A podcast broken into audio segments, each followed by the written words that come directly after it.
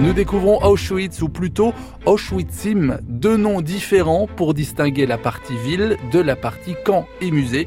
Marie nous emmène dans les restaurants polonais à la découverte d'une spécialité très connue.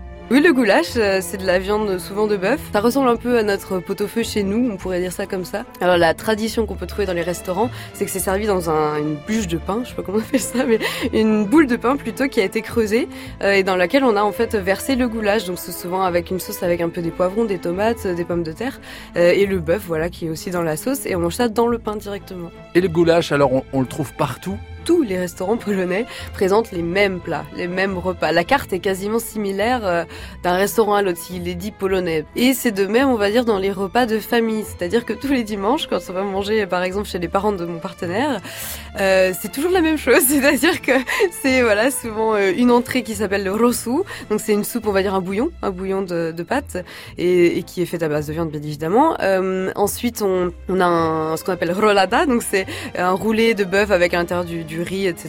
et des ingrédients, avec toujours de la purée et toujours une crudité qui accompagne le tout, euh, souvent des betteraves ou des carottes râpées, et en dessert un gâteau. Mais par exemple, c'est quelque chose que tout, toutes les familles polonaises vont proposer chaque dimanche.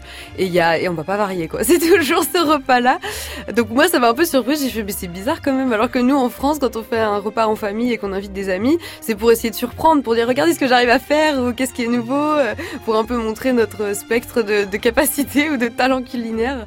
Et non, c'est pas le cas en Pologne. Ils font, ils font ce qu'ils savent faire en fait. C'est plutôt ça. Ils vont pas prendre le risque de faire quelque chose qui raterait, on va dire.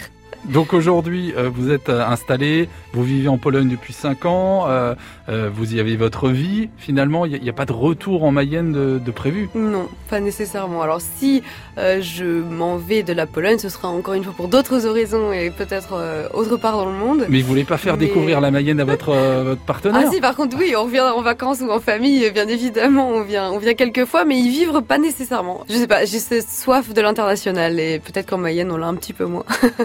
Pour découvrir le quotidien de Marine en photo et en vidéo, rendez-vous sur la page Facebook de France Bleu Mayenne et sur notre site francebleu.fr.